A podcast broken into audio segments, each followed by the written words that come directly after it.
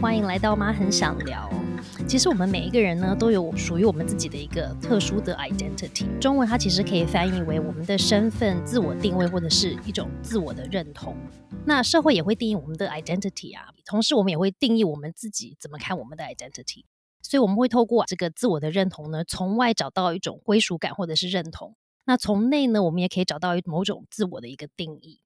其实我们从出生一直开始在建立我们自己的 identity。随着我们人生里面遇到的不同的经验呢，我们的这个 identity 就会一直不断的做一些不同的转变。用我自己来举例来说好了，就是我们可能会用性别、种族来定义自己。那像我就会是一个出生在台湾，但是在美国长大的一个东方的女性。那另一部分 identity 可能来自我们在不同年龄所经历的一些人生的一些阶段，像比方说，我可能就会是一个成年人或者是一个中年人。那我们的 identity 也或许是被不同职业的一些阶段来定义的，比方说，我可能是学生，然后也是一个主管，或者也是我们的专业领域的定义啊。比方说，我可能是一个非盈利的工作者。再来，我们可能会用家庭的角色会来定义自己，比方说，以一个女性来说，我会也用呃女儿、妹妹、妻子，或者是母亲来设定我自己的身份。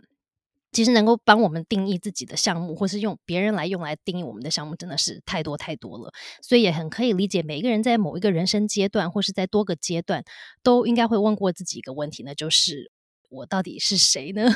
那尤其在我们转换人生阶段或者是角色的时候，我们先前的这个 identity 可能已经不完全符合，但是新的 identity 又还没有建立之前，那该怎么办呢？很多时候，这个是一种很混乱，或者是无法很清楚知道自己到底是谁的一种状况。那很多人会因为这样子而感到非常的迷惘，或者是焦虑。在这样子不确定的状况的时候，感觉是遥遥无期，不知道什么时候会结束的时候，很多人也会因为这样子找不到自己，然后没有办法找到自我的认同或者是外在的认同，而感到人生方向出现了迷失。然后很多人也会感觉倍感寂寞跟绝望。所以，像我自己在人生很多阶段，真的就多次问过我自己，有关于到底我是谁。其中一个我自己在节目之前也分享过的，就是当我从一个女性转换成母亲的这一个阶段的时候，也就是之前我们在 podcast 有聊过这个 matrescence 的这个阶段，对我来说真的就是一个到底我现在是谁的一个 状态。所以今天非常幸运，又有一位非常关注女性在不同人生阶段的内心转变跟心理健康的特别来宾，可以来跟我一起聊。那今天要跟我聊的人是谁呢？是曾心怡心理师。她是一位女性，也是一位母亲。她从台大心理系跟研究所临床心理学组毕业，曾经在台大医院的临床心理中心精神医学部担任临床的心理师。现在呢，他是出色心理治疗所的副所长。那他的专长是成人的压力与情绪管理，擅长处理女性亲子伴侣关系的问题，是不是非常适合跟我们一起来聊呢？各种我们需要回答的问题。最近呢，他也出了一本新书，叫做《从女人成为妈妈：孕前到产后的心理照顾课》。那这是一本针对从预备怀孕、怀孕期直到孩子一岁的这个阶段，女性在这个期间她需要的心理照顾跟调试。所以非常非常欢迎心怡今天来跟我一起聊。Hello，Hello，大家好，那欣 i 好，各位听众大家好，我是真心怡心理师。对，现在一开始呢就要切入主题，就是在你自己或者是包括在你很多不同的个案的一些经验里面啊，是否真的有很多女性在成为这个母亲之后，就会突然问说，那我到底现在是谁？看到这个问题的时候，我觉得很有感哦，因为我自己都曾经被这个问题困惑过。这样，我先从自己的经验开始出发，就是，呃，我一路以来都是一直在工作，然后生了孩子之后，哦，我决定请一年的育婴假来带我们家老大，这样。嗯，然后当时我就完全的投入在照顾这个孩子上，每天就蓬头垢面，然后就是喂母奶，大家都知道就会有点狼狈，这样，又穿常常穿着哺乳衣就到处跑，这样。然后我记印象很深刻，有一天我就在带着我们家老大出去溜溜的时候，我就在电梯里面闻到一股就是女性上班族的香水味这样子，然后就看到前面是一个穿着高跟鞋窄裙的女性要准备去上班了这样。然后那时候我突然第一次在产后出现一个困惑，那个困惑就是，哎，我以前是那个样子，哎，我非常爱漂亮，上班就一定要穿高跟鞋、化妆、喷香水这样。那我现在怎么可以接受我自己现在穿着一个哺乳衣就跑出门了，还手上抱着一个小孩蓬头垢面的这样？嗯，然后那个时候我就开始困惑说：，哎，原来带孩子的过程中，我可能把某些我以前的自己已经放在心里面很深很深的地方，这样。嗯。那后来我看到一个词，我就解答我的疑惑，那个叫做“原初母性专注”，这样。嗯。Maternity preoccupied。嗯。然后这个是一个精神分析的词，有提到说，一个母亲在呃，一个女人成为母亲的时候，她必须某个程度去放下她原来的 identity，变成一个母亲，甚至忘了她自己。嗯这个在生物学上面，其实是很多的说是为了我能够把我的孩子照顾长大，所以我会把我自己的一部分抛下来，去养育另外一个生命。嗯那直到孩子越来越大，孩子越来越能够自理，也就是他部分依赖这个母亲，而不是完全依赖的时候，母亲会在这个时候腾出一个心理空间，就发现说：“哎，他以前的自己，这个时候会。”不会再被那个压抑，会再想起来这样，所以母亲会在这个状态里面慢慢回到他自己原来自己是谁的状态这样。嗯，所以这个经验里面，我现在在面对，因为很多的个案也都是妈妈，然后很多职场女性她在成为妈妈的过程里面，也真的会像刚刚提到，就是哎。我自己到底是谁啊？好像我原来认识的自己不见了。嗯，以前我好像很喜欢那种驰骋在职场上面，那现在怎么一个还会用娃娃音，或是那种跟小孩讲话那种声音，他自己都会被吓一跳，说我现在讲话怎么这个样子啊？我就说啊，可爱哟这样，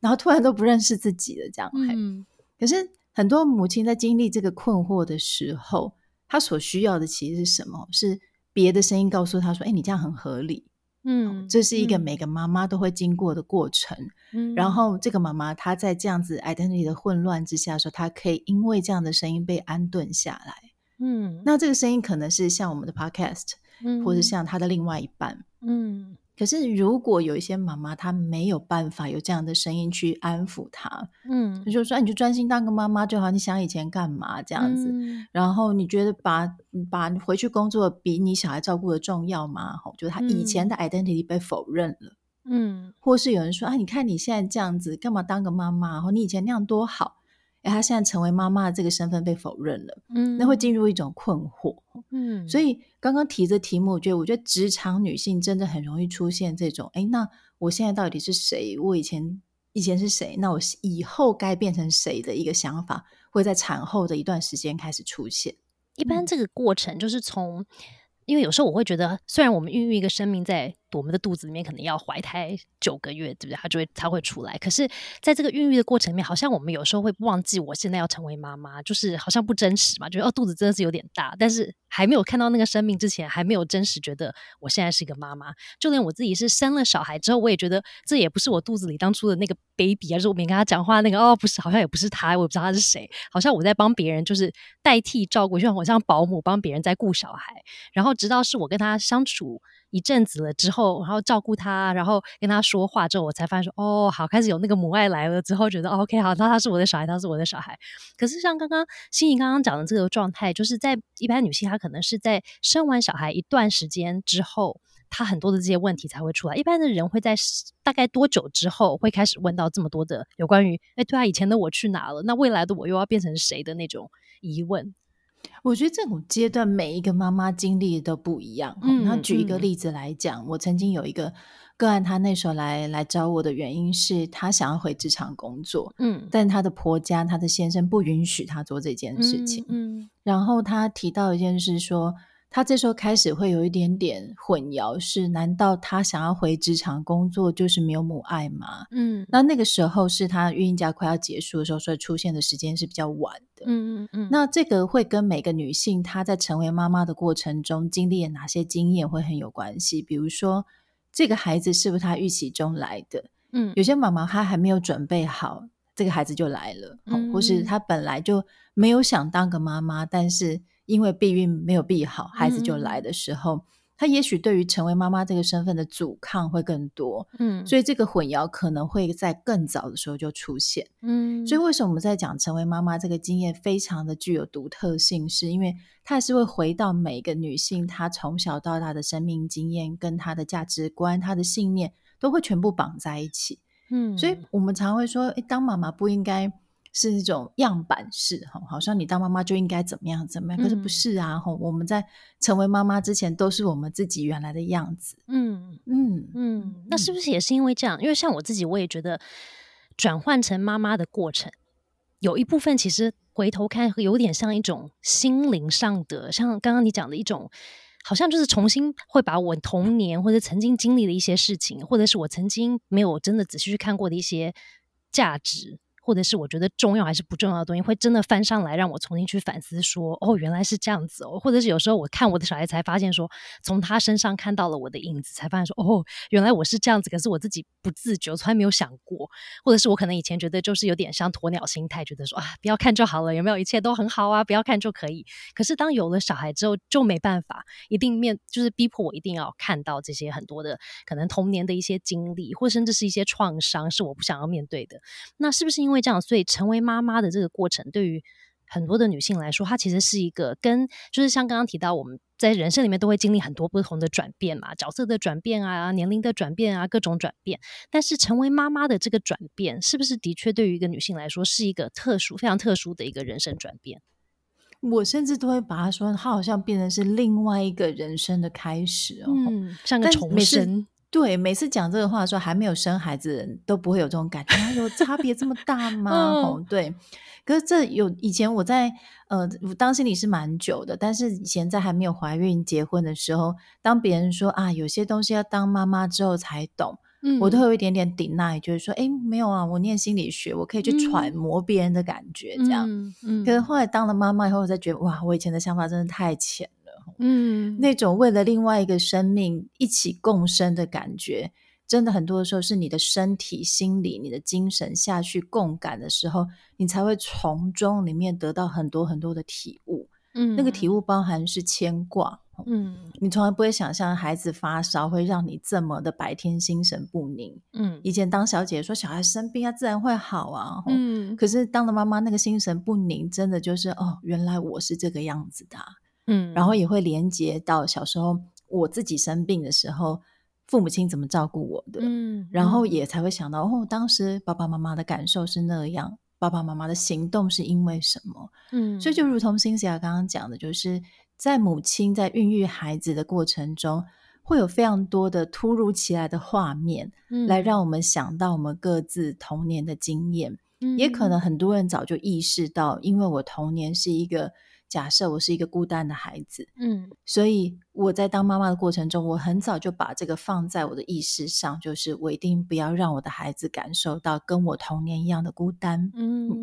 这个是本来就准备好的。可是很多妈妈她在这些心思面不见得准备好，就啊，我突然想到童年有一次我在学校门口等妈妈来接，很久没来接那个感，我怎么突然想到了这样子？嘿，那有的时候一闪而过的画面会让每个妈妈。会停在那个地方去想到自己的过去、现在跟未来。嗯，那这样子来说，真的就会是回到每个女性的独特性，去理解在成为妈妈的过程，回头去想自己是孩子的过程，又再回来成为自己母亲的经验，这样子的交织。嗯嗯，那你觉得以心理学的角度来看，你觉得像你刚刚提到，当我们有机会成为妈妈的时候，我们可以有机会好像。重新可能过过一次童年，或者是重新看到一些已经忘忘记以前的一些事情。那以心理学的角度来说，我们是可以特别的把握，或者是运用这个期间来帮助我们做一些疗愈嘛？疗愈一些曾经我们可能已经埋藏在很深的地方，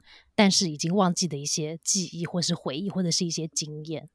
嗯，我会说，我。也有妈妈这样问过我，说我是不是生个孩子以后就可以有机会让我们的生命从头来过这样子？我会说这可能会是一个经历，但是我们不要把它当成一个目的。嗯，好，是因为每个孩子的出生，他这个独特的生命，他接下来会长成什么样子，我们没有办法预估。嗯，然后很多的时候，我的另外一半到底是一个怎么样的先生，嗯，也是孩子出来才知道。嗯，所以有可能。孩子出生之后，你光解决夫妻的问题就解决不完了。嗯，你光解决孩子的行为情绪问题，你就解决不完了。所以，他可能原来跟你想要重新疗愈你的生命的目的就不一样了。嗯，所以他会可能，但他不会是一个目的。嗯，那再者，我们也不应该把孕育另外一个生命的目的放在疗愈我们自己上面，嗯，因为这本身就是一个没有办法跟孩子分化的一个过程，嗯。可事实上，我们每个妈妈都在承担一件事情，就是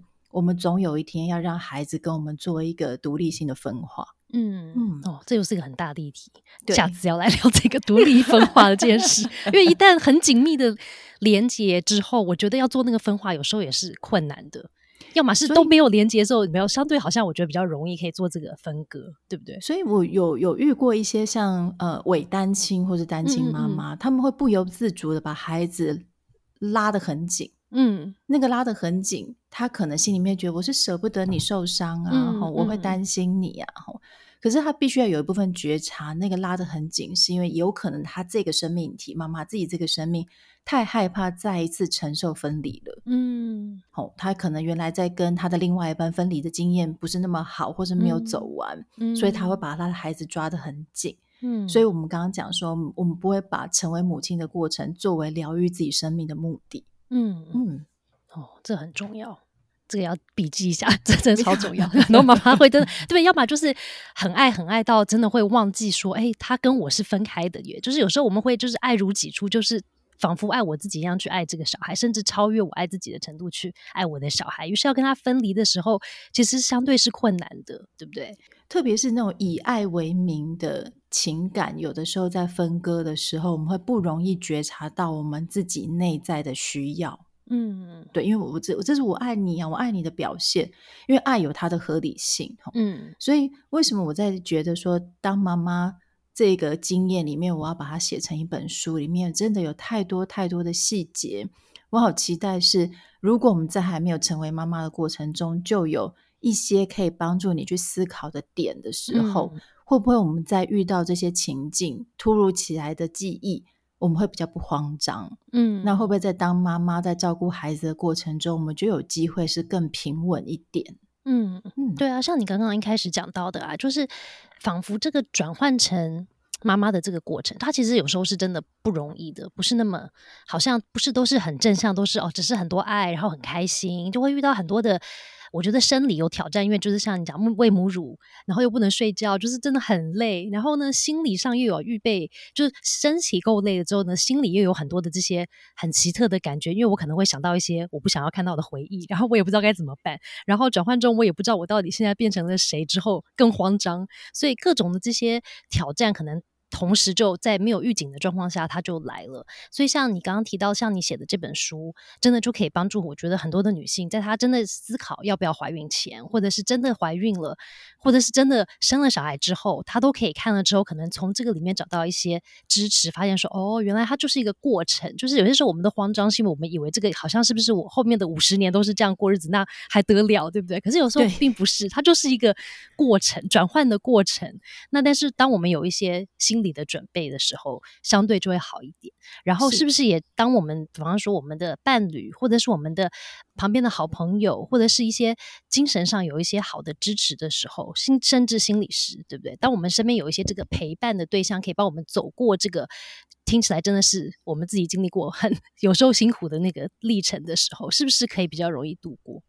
是是，昨天我有个个人跟我讲一句我自己蛮动容的话，吼，嗯，他说他现在孩子比较大一点了，他回头去看，他才想到说他以前真的面对孩子，他有些东西抓得太紧，嗯，包含是副食品吃多少、成长曲线那个东西，都是很容易妈妈一开始在练习当妈妈的过程抓得很紧的，嗯。但是他回头过来，他送我一句我觉得好棒的话。个案送我的礼物是，因为我曾经抓得紧，我才知道我哪里要放松。嗯，然后也因为我曾经抓得紧，我可以告诉别人哪里要放松。嗯，所以他告诉我说，他现在都会特别去关心那种就是刚生产完的妈妈。嗯，他怕他们没有注意到你要去照顾你的心理，但是我我知道，所以他就偶尔说：“哎，你过得好不好啊？你有没有吃饭啊？等等。”他就成为是一个呃默默在关心各位妈妈的母亲。嗯嗯，对啊，就很感人，而且会能够讲出自己曾经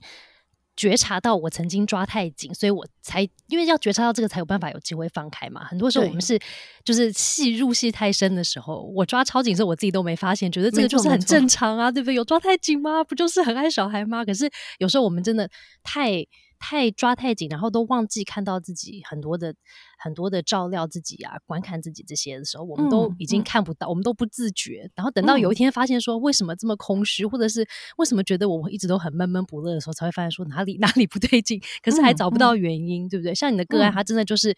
自己看到了，然后自己发现了之后，他才有办法去疗愈自己嘛，才能够走过那个过程，还甚至去帮助更多更多的需要帮忙的人。嗯，对，非常有正向能量的个案，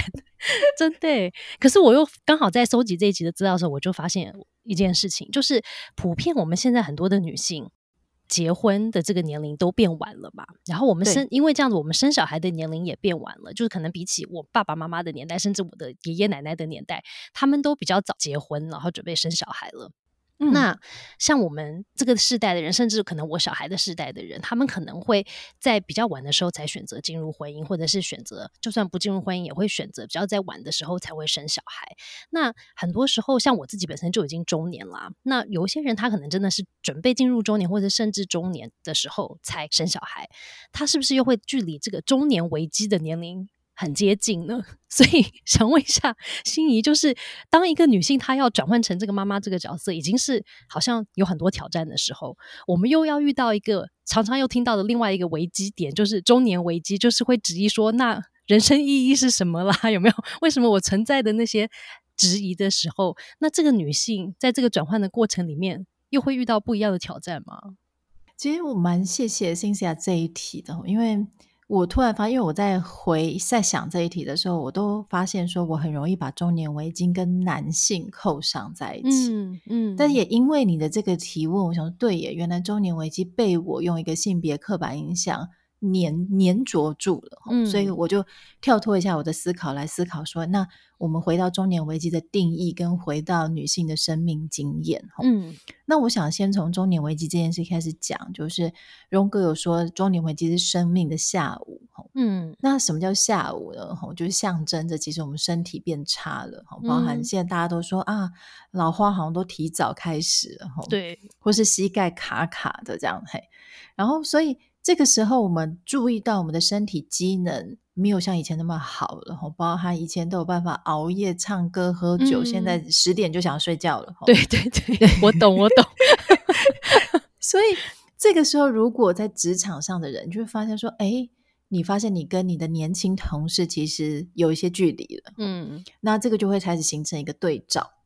那这个对照就会让我们开始去想很多很多的问题。好，那这个问题可能是承先启后的。嗯，包含是哎，我现在真的中年嘞，那我准备好面对我的上一代即将有生老病死的问题吗？嗯，我有准备好足够的经济能力来照顾好接下来我自己跟我的下一代吗？嗯，那如果我觉得没有准备好，我的过去为什么没有让我自己准备好？所以就会有这种瞻前顾后、检讨跟担忧的部分连接在这个中年的过程，嗯，会形成我们在讲的中年危机，嗯，所以女性在晚婚晚育的结果，那她会进入什么样的思考呢？包含是，哎呀，就是。我等我小孩二十岁的时候，我都已经五六十了，这样子，真的。然后，然后哇，他们结婚的时候，我都几岁？我有办法看到他？我可以我有办法抱孙吗？嗯，这是现在很多晚育的女性里面开始在想的问题。嗯，所以一旦我们有机会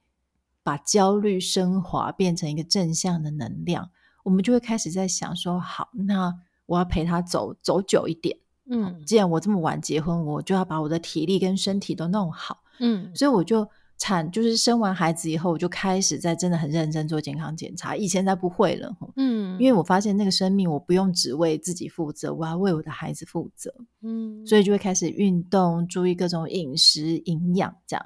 诶，所以我觉得蛮有意思的，因为我注意到周围很多的女性都是生了孩子又开始做健康检查啊、运动啊，吼。那原因都告诉我说，哎，她想要陪她的孩子久一点，嗯，她想要保持青春一点，跟我的孩子看起来像姐妹也不错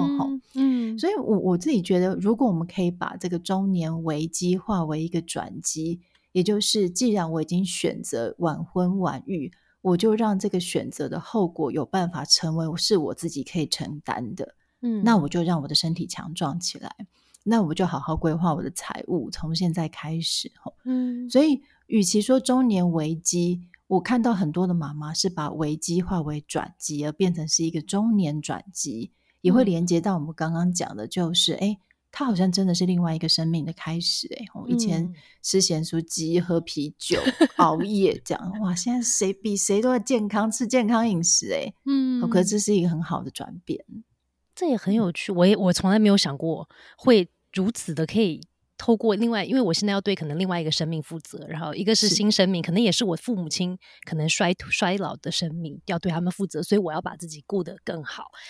可是有没有人他会变得很消极呢？会觉得说啊，我又要对不对负责我的爸爸妈妈，可能年纪大了，我要照顾他们。然后呢，我现在还有能，我自己还要迈入中年，那我还有能力，比方说体力、经济能力等等的，去再孕育下一代的生命出来吗？还是就算了，就不要了？然后我就是把我自己顾好，照顾好我的长辈们就好了呢？这个问题我觉得会很很牵涉到所谓家的定义。嗯，我觉得。每一个母亲，她不可能是自己去照顾整个孩子、跟家庭、跟她的上一代、跟下一代。嗯，我们为什么需要另外一半那个吸手？是因为吸手，我们不是借由另外一半的力量而已，是因为我们的连接。有的时候，我们可以互换力量。嗯，当你比较虚弱的时候，我协助你；当我比较虚弱，说你协助我。嗯，用两个人的力气来照顾上一代跟下一代。他才有办法让母亲透过连接、透过支持，让他长出一些把危机化为转机的力量。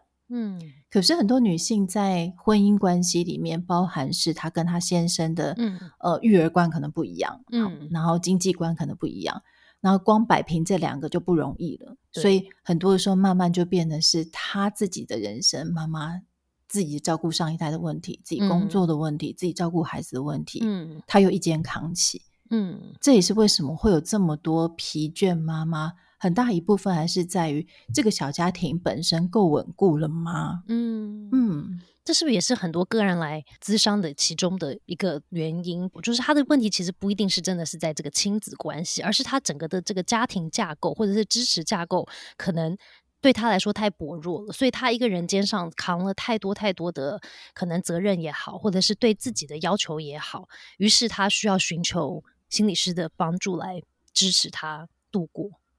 我我觉得真的是这样。我一开始我在决定要走这个母性心理健康的时候，纯粹就是因为我生大宝的过程喂母奶真的太辛苦了。嗯，我觉得说啊，怎么都没有来照顾妈妈喂母奶的心灵了。嗯，所以我才会在产后去设立了妇女心理健康门诊来开始这样。可一旦我开始走，就发现说，哎，不对劲。吼，其实很多的时候，女性本身她也许在她的支持够稳的状况之下，她可以。Fully function，把她成为妈妈、成为女性一个工作者、女儿的角色都照顾好。嗯，可当她的连接支持太过薄弱，也许是原生家庭那个地方有非常多的困扰，那也许是婚姻关系本身，也许是她本身原来在怀孕前就带着的创伤或者情绪困扰，嗯，而削弱了她成为妈妈的力气之后，会在产后里面出现更多更多。情绪不稳定或是压力调试的问题，嗯，所以这也是让我这样子慢慢去窥见，说其实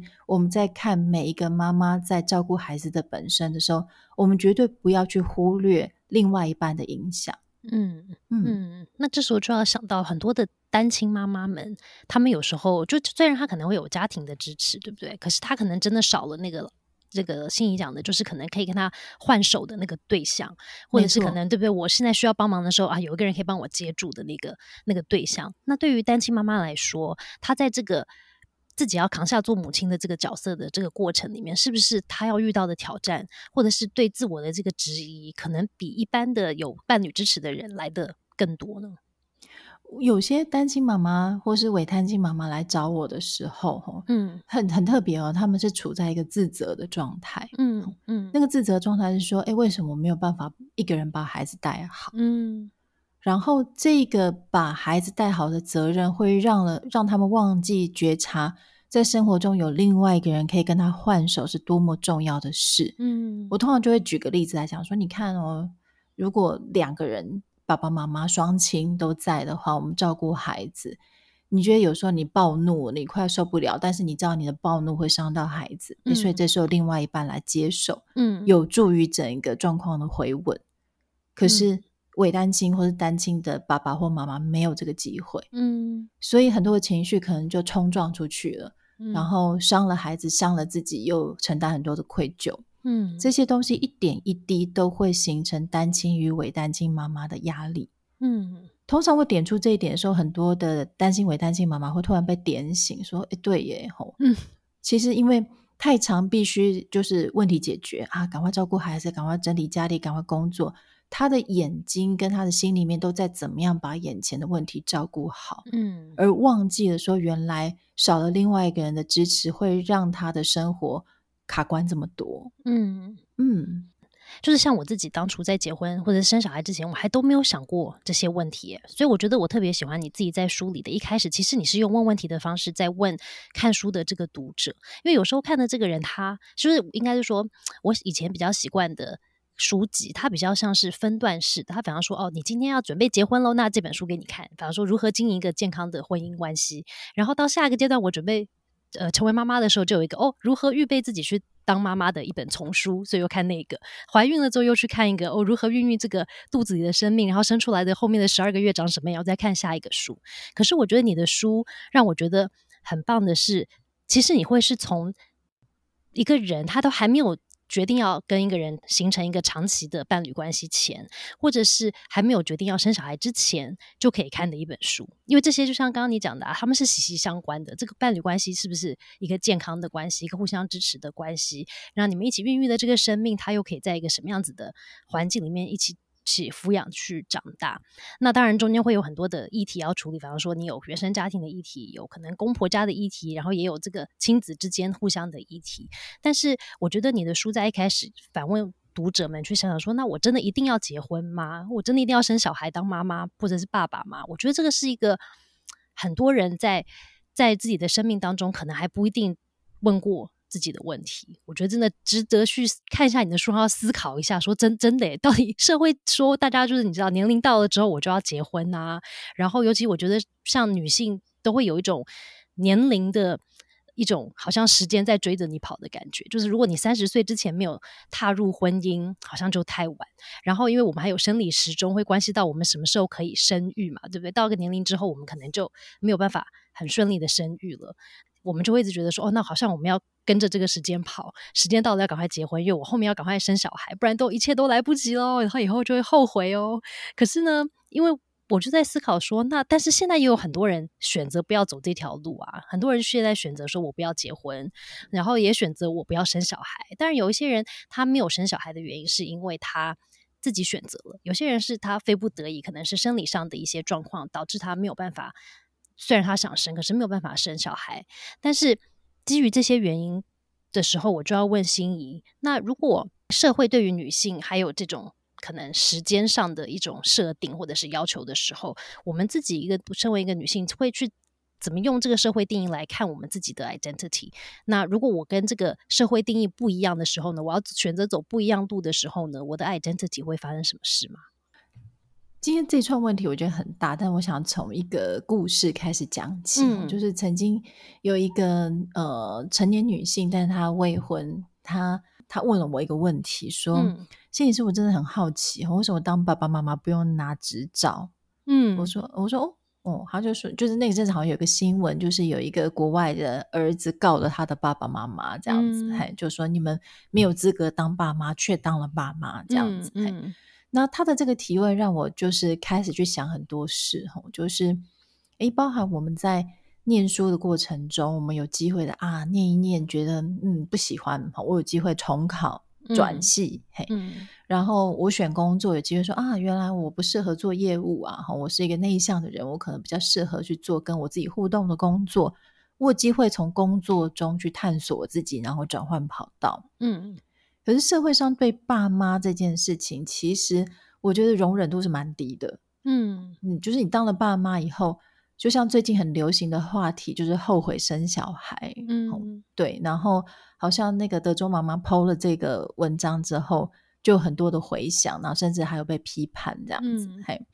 然后我就连接到这件事情是，其实。我们从小到大，除了健康教育之外，或台湾啊，台湾的教育里面，除了健康教育告诉我们怎么样会生小孩之外，嗯，其实没有什么课程让我们有实习当爸妈的机会。嗯，我们当心理师可以实习啊，或你工作你可以转换跑道，然后学校你可以重来。可当父母是一个不被允许，甚至也没有机会重来的事情。他的确在生命上面是这样。嗯，但我们能不能容忍一些？心理的声音是告诉我们自己，我们也有机会听到，原来我也会后悔，吼，这是一种情绪，一种心声，而是那是一种表达，一种感觉，嗯，然后这个心声就会让我接下来想到另外一步是，如果我们有机会早一点点把后面我们会遇到的问题呈现出一些提问，变成未婚还没生孩子的女性们心里面的一个种子。嗯，就包含谢谢 Cynthia 注意到的，我的第一章提供了很多疑问：我一定要结婚吗？我一定要生小孩吗？嗯，我觉得这个问题都没有所谓的标准答案。嗯，甚至是你在三十岁，你给了你自己答案之后，你在四十岁可能不一样。嗯嗯，但是我们有机会放在脑袋去想的时候，它就有机会让我们因为这个问题形成一个种子。我在生活上可以去观察，哎，别人的。夫妻怎么互动？别的小孩怎么怎么互动？别人的感情怎么样？或是我有机会去观察我自己在爱情里面的样子，我陪伴小孩的样子，他就会慢慢的形成一个思考的方式。哦，我知道原来我在爱情中长这样，我在婚姻中可能会怎么样的时候，形成自己未来做决定的一个参考。嗯，所以书里面的问问题，我觉得更重要的事情，我想要提供一个就是。没有标准答案，但是我们鼓励我们陪着你去思考的一个状态，让你有机会用最像你自己的方式来走你的生命的历程，是我在这本书里面很想要呈现的。嗯，所以回到刚刚提到，就是很多女性在开始，比如说被三十岁或是被这种什么剩女的这个这个词给压迫的时候，到底会产生什么样子的影响？嗯。我觉得很重要的是所谓的建立核心的信念。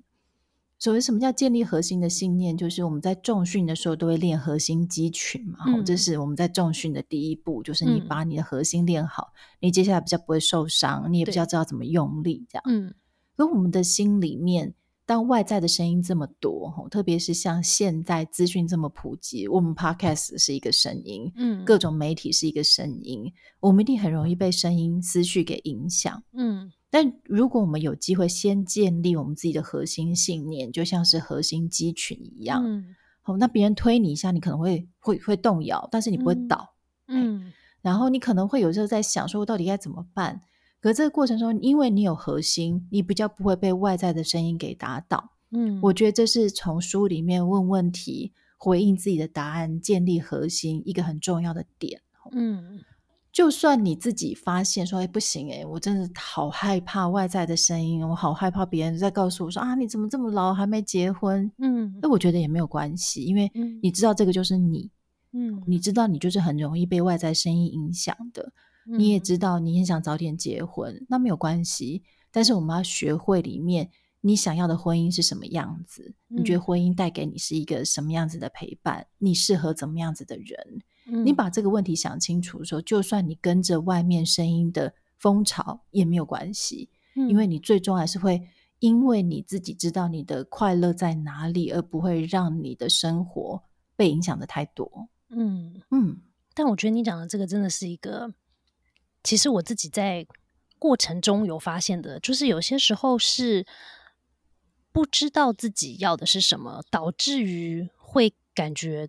怎么样都不是很快乐，但是不快乐不是因为可能我没有拥有一些，就是我生活里面其实是有拥有一些东西的，啊对比方说我拥有一个可能一个稳定的关系，或者是我可能有小孩，但是我觉得是当我自己还不清楚那个真正的我要什么的时候，就会出现这样的状况，因为好像我拥有很多东西啊，外在看起来都条件都是 OK 的，可是呢，就是哪里就不太对劲，然后我就没有办法，好像就感觉是一种卡在中间的感觉，没有办法很自由的去做自己。那不管这个选择是符合社会要求的，或者是不符合的时候，我觉得在这个中间都会觉得不太对劲。刚刚心怡提到的一个我觉得很重要的点是。我们要花多点时间去想一些问题，或者问自己的一些问题，去思考一下，说对，那到底我要的是什么？跟我自己的核心的这个核心肌群，它到底是什么？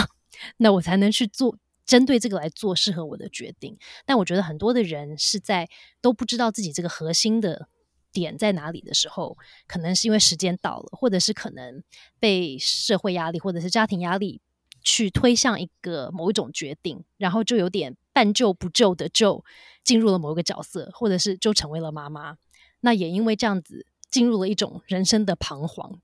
其实婚姻本身也很多是这样，就包含说，哎，我们都交往这么久了，嗯，大家觉得交往这么久不就该结婚了吗？好，那我们就结婚，嗯。所以我很希望，就是我在书里面有提到几个点，就是我们在结婚前里面需要思考的点。吼，嗯，真的不是交往久，你在结婚就会一帆风顺。嗯，是因为结婚跟交往真的是不一样的事情。嗯，那包含你怎么用钱，你怎么照顾孩子，你怎么对双双方父母，这个都是在呃婚姻之前里面，在交往过程中我们不用去面对的事。嗯，那如果决定结婚前，我们有机会先用一些问题来了解彼此，嗯，会不会我们在婚后需要去处理婚姻的问题的状况就会少一点？嗯。嗯，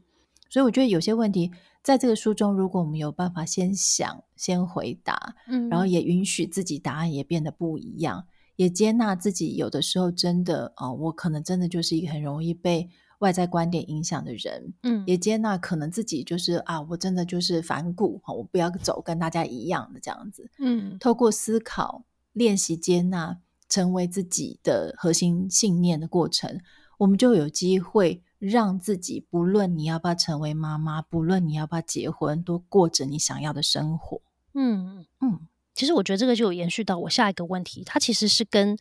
就是像我们现在会讲到一个议题，是有关于性别的议题。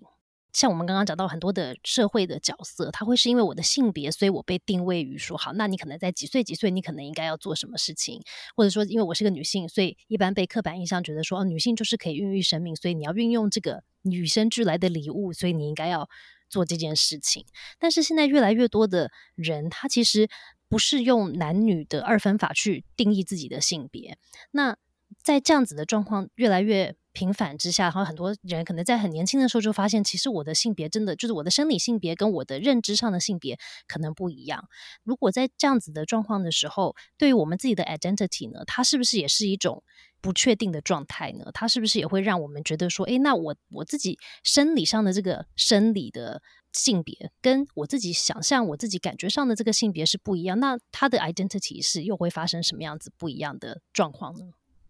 这一题里面，我我我觉得这一题真的让我们今天整集变得更完整，是因为有一次我在那个国际妇女节里面，我就想说让每一个照顾女性的专业来跟呃每个女生说说话这样子。嘿，可是我突然想到我的跨女个案们这样子，我的已经经过了呃性别置换手术的个案们，嗯，他们所经历的人生真的是。我非常感谢他们，他们在说他们人生的经过里面，让我更了解那个过程里面，呃，很多我们这些生理性别跟心理性别一致的女性们，你不太能够体会到说这些跨女们，或是他们经过性别置换手术成为女性的过程有多辛苦。嗯嗯。那我想用一个例子，那当然例子上面有一些有一些调整，那这个调整就是去照顾到个案的隐私，但是我想要把这个。我们心里面 identity，我们的性别多么影响到我们来做一个介绍，让听众朋友机会知道这样子那曾经有一个人，他在十年前就来找我了哈。当时他是生理性别男性，这样。那他当时的主诉是一些焦虑。嗯哼。那那个焦虑本身，我在跟他对话的过程中，我常常会问说：“那我发现你讲话会。”常会跳题，吼，就是你越讲越多，越讲越多，我觉得好像大家不是那么容易跟上你的脚步这样子。嘿，他就说，对啊，因为他想的东西常常好多好多好杂，吼，然后好像他也觉得别人都听不懂他，他也很泄气这样。那他到了讨论他的焦虑症状一阵子以后，他跟我说，他其实想要呃做性别置换手术变成女性，嗯，但是因为他男生变成女生，我的阻碍常常会。我觉得相对是蛮大的，是因为他说男生你是姓我们家的姓哎，要传宗接代哎，你变女生，你以后就是也不能生小孩啊，等等这样子，所以受到家里面非常大的阻抗这样。然后呃，跟他谈完焦虑的主题结束之后，然后我离开了医院，到了治疗所。哎，有一天有个个案挂进来，他换换了另外一个姓名这样子。哎，我发现他。就是当年的那个个案，他已经呃，他还没有做手术吼，他就是先用打扮的方式形成一个跨女的身份这样子。嘿，他说他这几年一直试图的努力，让他们家里面知道他有这样子的需要，而且他也真的很希望成为一个女生。嗯，所以他后来带着他们的爸爸妈妈过来跟我一起谈，希望可以用专业的方式跟他介绍说他的呃生理性别跟心里面认同不同的时候有多么的痛苦这样。哎，很特别的是，就是这个时候我在跟他对话的时候，我突然发现，我说你现在讲话好好切题哦，嗯，再也不会像以前焦虑那样子松松散散，我不知道你在讲些什么，吼，就变得很具体，也很知道你在讲些什么。嗯，他告诉我说，他有发现，他说他发现他让他自己真的成为一个他想要成为的所谓的女性的时候。他心里面的那些焦虑跟讲话思考的方式就慢慢的变稳定了，嗯，他也能够把他心里面想要讲的东西讲出来，嗯嗯，我觉得很回到今天辛西亚讲的 identity 这件事吼，所以我们讲 identity 好像中文是认同，嗯，可这认同非常的广泛哦，当你成为那个你自己想要的样子的时候，它甚至会改变你原来讲话思考。喜欢你自己的方式都有可能大幅的改变。嗯，那后来这个个案他成功的做了那个性别置换手术，成为一个呃，就是生理上面也是女性的状态了。嗯，嘿，嗯，那当然还会有他这个生命必须经历的辛苦，比如说有些外形的部分还是会需要一些努力，嗯，包含声音啦，包含肌肉啦等等，都需要一些努力的过程，其实蛮不容易的。吼，但是我就想讲，就是让一个人。做他心里面想要成为那个自己，真的可以很不一样哎。嗯，而且他可能是一种内外合一的感觉。就刚刚你提到那个个案，我觉得他是在某种层面，他好像某一个层面不知道是内外呢，还是说心理的层面，他是分离的，因为他没有办法完全的，就是如一的做自己，所以他就会一下切换在某一另外一个频道，一下又切回这个频道，可是他就好像。漂浮不定，但是当他的这个自己的定位跟自己的这个认知是清楚的时候，合一的时候，他就融合了嘛，对不对？他就可以做他自己。对，嗯，这我觉得是一个很重要的事情。就我觉得，我我觉得像我现在自己，我都会觉得常常会觉得我 有分离的状态，需要多多合一。但是我觉得今天这一个。一整个聊的过程里面，让我反思到了，就是像你刚刚讲，我们成为妈妈之后，我们想的很多时候就不再是我们自己了，很多时候会想到我自己的父母，想到我的小孩。我觉得在我们整个聊的过程里面，我以我真的有很大的意念，其实是放到我的小孩上去了。因为你刚刚问了很多问题，我就在思考说，对啊，那我们是不是应该也帮助我们自己的小孩呢？因为我们想要支持他们成为一个。他内外合一，identity 是融合的一个一个人啊，对不对？在他的成长过程里面，那他有一天也要预备，要问自己，刚刚我们问的很多的问题，就是我一定要结婚吗？我一定要生小孩吗？那我的性别的认知到底又是什么呢？对不对？有没有跟就是先生理的这个性别跟外在对我的这个？认知是一样的吗？那如果不是一样的时候呢？所以我觉得你刚刚提到很多的点，反而让我开始思考我的小孩。那我们如果身为已经是妈妈的我们，或者是爸爸，可能也在听的，如果我们想要好好的支持我们手上的这些小孩们，可以好好的长出自己的 identity，可以对自己的 identity 有一种很强烈的认同，而不是觉得我自己的 identity 是分离的而！我不知道到底哪一个是我。我们要怎么样去扮演这个支持者的角色？这题我觉得超级难哈，我觉得是成为父母你永远永远在做的事情。嗯，举个例子来讲，我们可能心里面都有那种我们对于孩子的期待。嗯，我最开始发现的时候，就是我们家小孩小一，上小学一年级的时候这样子，然后那个时候小学一年级一开始，大概第一周到第二周就会考那个听考，就是老师念字，他写国字这样，然后他考了一个八十分回来，吼，然后那时候我就惊讶说：“哇，你小一考八十分呢？”这样吼，我心里面就重挫打击，说：“天哪，我的小朋友成绩不好哎！”吼。然后我当然自己在问这个问题的时候，我觉得很害羞，我想说天哪，我心里是我在跟人家在意成绩这样子，嘿，我心里面就非常多的小剧场在这边自问自答，好像自己左手打右手这样子，嘿。然后后来我就因为这件事，我就开始静下心来想，就是我自己的人生就是一路念，呃，就是台湾的那种直升机的学校这样子，吼，就是国中、高中、大学、研究所，中间几乎就没有经历什么挫折，嗯。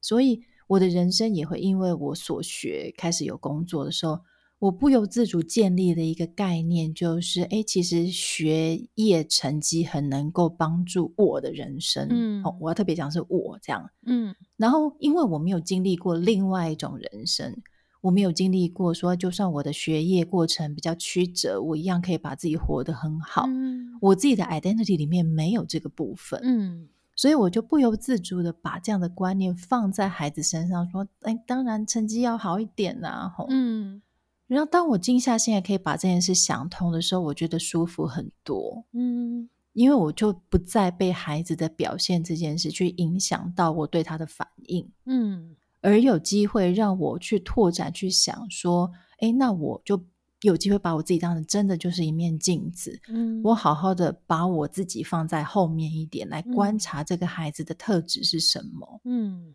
所以这整个经验里面，我觉得回答到刚刚辛思雅的问题是，我们每个妈妈都带着我们自己人生觉得很重要、很价值观，或是我们觉得啊，我吃的饭比你走过的路还多的所谓的 经验谈，在告诉我们的孩子，嗯。那这些经验谈很容易变成是，哎，我是你老爸，我懂得比你多；我是你老老母，我懂得比你多。哎，这样会变成一种覆盖。嗯，这个覆盖就会让孩子不由自主，没有我们没有办法看到孩子的全貌。嗯，所以我常常在说，让爸爸妈妈们可以停下来思考，思考今天为什么我觉得孩子这件事是重要的？为什么我觉得让孩子念？私校出国这件事是重要的，跟我自己的生命经验有什么样子的东西是连接在一起的。嗯，而孩子将来的世界真的会跟我们过去的世界一样吗？嗯，我们透过很多的自问自答，里面有助于拓展我们的视野跟价值观。嗯，我们比较有机会让孩子长成他自己想要的样子。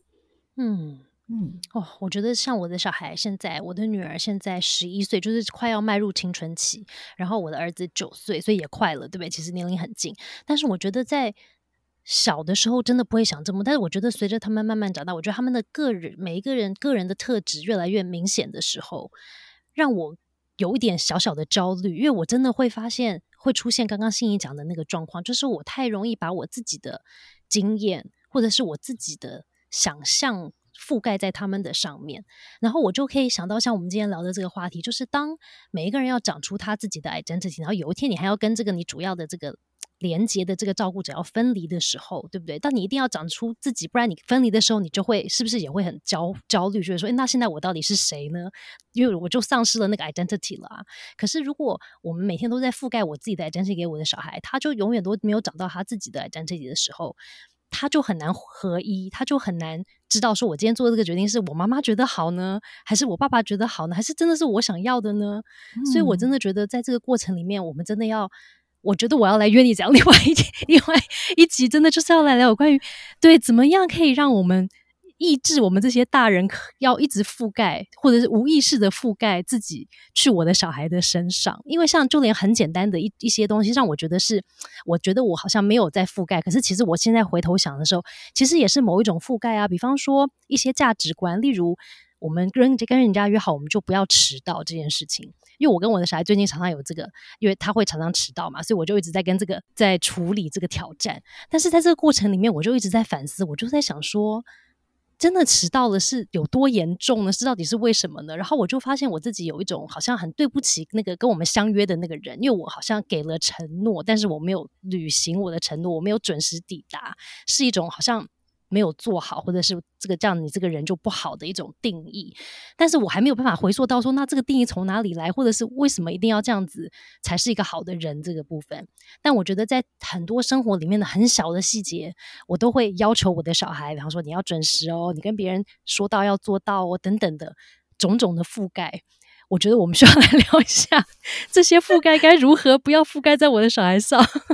超难的，因为像星姐提到这个，又它又牵涉到对别人的一种尊重。嗯，对，所以因为对别人尊重这件事，的确真的是需要，不管我们到什么样的年代、太空，对别人的尊重都会是让人可以维持好好连接的原因。嗯，但是只是我们对于呃某一些尊重跟自我要求的线，到底要放在哪里？对，这个就是刚刚我们提到可以想的点。嗯嗯。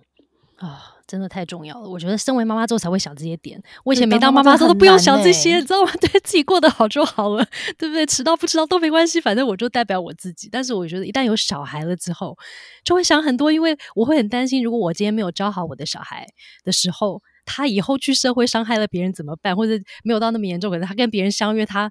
迟到了二十分钟，那怎么办呢？这我就会想好多啊，所以真的。对，非常谢谢今天欣来跟我来聊，因为让我想到了很多有关于我现在正在处理的一些议题。我刚刚听到你小孩那么大，我想说，哇，你二十岁就生小孩？没有，我中年啊，中年的中年妇女啊，所以正在经历中年危机的妇女。然后又要遇到小孩青春期，我觉得这也是一大挑战，真的是一个碰撞，真的真的，对不对？因为就是我真的有些也碰撞啊，对对，中年遇到青春期该怎么办？这样子，我觉得这也是一个很大的一个议题，是刚好就是在我们生小孩、选择生小孩的年龄晚一点的时候，真的就会容易碰撞到，就会撞起。因为如果我们早一点生小孩，其实我我中年危就是我小孩已经离开家，他可能已经去国高中上大学了，完全不会有那么多碰撞。而且这会这会遇到另外一个，以前有的时候当小孩入学的时候，开始对他很多要求的时候，嗯，我还会自责说，以前他刚出生是个 baby 的时候，我对他完全没有要求，欸，就把饭都很可爱，到现在我怎么变成一个这么会要求的妈妈，会很气自己。对，我觉得这个是很大的一点。对我来说，因为常常那个夜深人静的时候，脑子里出现的声音，真的就是这个，就是一个我会觉得说，怎么会曾经对啊没有要求，然后我们还怎么推行蒙特梭利教育，就是你要尊重生命，尊重小孩长出自己的潜能的那种，我还。会卡在我要复制我这一大堆东西上去他的身上，然后呢，我就会觉得说怎么会呢？不是没有要求，不就是个完美的生命吗？就像小时候一样的他，可是为什么现在我会对他有这么多的要求，跟这么多的你要这样子做、这样子做、这样子做？所以我真的觉得这个是一个，所以这个是一个，这个也是一个妈妈要经历的过程嘛？对对，是啊，这是分离的过程吗？是不是？这。所以好，这个也好，这个这是我今天需要听到的话，因为我每次聊的时候，我都会说，每次来跟我聊的人都是冥冥中出现要给我启发的人，要送我礼物的那个人。今天这句话就是我要听到，就是这个就是一个过程，就像当初我们从女性转换成妈妈，它就是一个过程，不要把它看成永久。所以我们现在经历的这些质疑、这些疑问，它也是在转化我们从妈妈现在要慢慢转化成要松开，跟我们的小孩慢慢逐渐要分离的过程里面的一个部分，是不是？没错，就像以前我好在意小时候小朋友吃饭，我、嗯老大很爱不爱吃饭，我就说天哪，拜托我们家另外一个小孩出生的时候，请给我一个会吃饭的小孩吧。那结果老天听到我的心愿哦，我真的生出一个超级会吃饭的的老二这样子，还所以但也导致另外一个问题，现在老二长得比老大壮。所以现在又要担心他吃太多的问题，是不是？还有，反而到处出门，人家说啊，怎么弟弟长得比哥哥高啊？哥哥要加油一点哦。我还要去处理哥哥的心情。对对，所以你看，有时候我们自己要许的愿望要稍微注意自己要承担，对，因为那个愿望很有可能就会成真，然后后果跟我们想象的是不一样的。哦，我懂，我也常常会发生这样的事情，所以我现在都，我现在那个许愿望的时候，我都会说。请让对我们大家最好的状况发生，就是为我们的学习，或者说为我们的成长、智慧越最好的那个，让它发生好了。因为我真的不知道应该发生什么事对我们是最好的，啊因为对不对？就像你讲的，就是小很担心小孩不吃饭这件事情，结果他很会吃饭了之后，他其实也有其他问题我们要处理的。所以我觉得我们永远就处，其实真的说真的，人生里面就是有处理不完的问题。但是现在我我我觉得这个也是我中年之后才有的体会，就是。有些时候这些问题，它真的就是像你提问的一些问题点，就是我们遇到这些事情，我就不会问问题啊。然后，但是我问了问题之后，我才有机会去发现一些我以前不知道的事情，或者是看到一些不同面向的自己。有时候有点可怕的面相，但是总会有机会看到他们嘛。但我觉得，就是因为我们要经历这一些事件。一些让我们有觉觉得说为为什么人生这么苦闷的事件 之后，才有机会可以去反思跟看到。我觉得有时候对不对？人生太开心的时候，就快乐过日子就好了啊，这一切就过去了，然后完全不会想这些事。对，是是所以反正一切都是过程，大家不要不要，就因为我有时候也会，以前我有一度有经历一段让我觉得啊，人生实在是这一定是人生的谷底，因为觉得超无助、超黑暗，觉得说。我帮助不了自己，然后别人也帮不住，帮助不了我的那种感觉，然后我就会觉得说：天哪，我的一辈子就是我过，我每一天醒来的时候就觉得说，又一天又来，又是那个没有没有没有帮助、没有没有光明亮的那种一天又开始了，所以真的是很可怕的感觉。可是我觉得，在今天跟心仪聊的过程里面，我发现很多时候它就只是一个。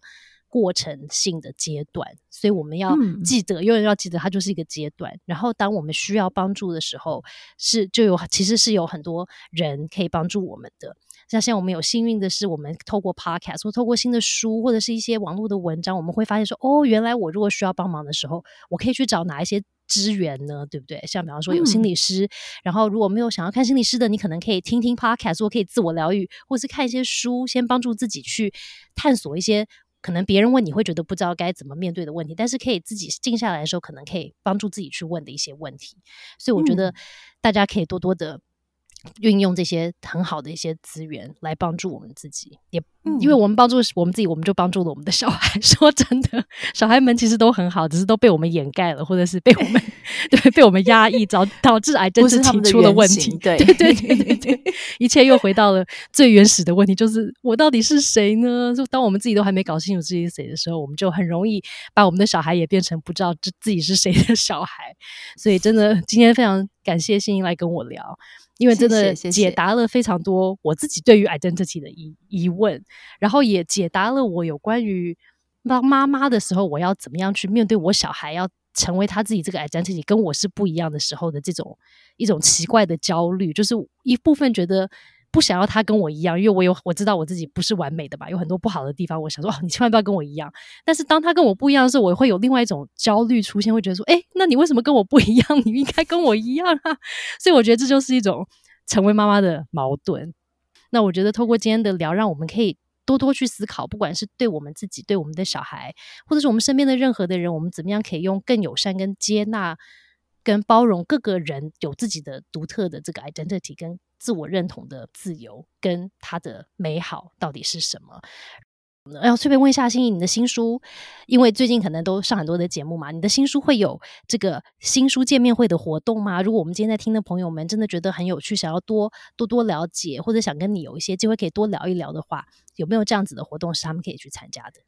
有的，有的，我觉得真的很感谢现在疫情比较舒缓了，让我们有这种实体见面的机会，这样。那我的新书会排有两个新书分享会，一个是十一月五号下午两点在台北的金石堂，嗯，然后另外一个是十一月二十七号礼拜天在台中绿园道的成品，这样，所以我们有机会跟台北的呃听众或者读者，跟台中的听众跟读者一起见面，吼，所以如果妈妈们你对于自己的人生或自己在育儿或是自己在 identity 上面充满困惑的话，也许我们有机会可以在新书分享会碰头，然后有有机会把这整个的脉络跟思绪整理一次，让大家知道。也许我们不会立刻解决我们人生那么多的疑惑，嗯，但是我们会觉得有人跟着我们一起想，就好像把很多的问题放在云端一样，就不会那么重。嗯，真的就可以稍微稍微都不要扛在自己身上，会发现说啊，我们是集体，大家扛这个很大的议题，对，不是我自己一个人要扛，大家都在扛。哦，对，我觉得这个很多时候就已经超疗愈的，就像今天你跟我讲这，我觉得超疗愈的。好，谢谢。肩膀都请我不用去推拿了。其实我等一下想去，没有 聊完之后你超沉重，就扛到我的来了。啊，所以今天非常感谢心仪来跟我一起聊。然后我觉得心仪的这本书真的很值得大家来阅读，来思考一下。不管你在人生的各个阶段，我觉得甚至你的小孩如果是青少年，他已经可以有独自阅读的能力的青少年，我觉得。也可以来读这本书，因为他也会从里面找到一些人生的议题的问题，是他自己可以开始先开始思考的。所以妈很想到这次呢，也有书要送给大家。那想多了解心仪的他的新书呢，都可以在我们的这个 podcast 内容里面找到怎么样得到这个书。所以非常谢谢心仪，我期待近期可以再邀请你回来跟我聊一集有关于如何不要覆盖我自己到我的小孩身上。真的跟你聊的好过瘾，谢谢谢谢心仪，谢谢。谢谢，马上聊，下次见喽，拜拜，拜拜。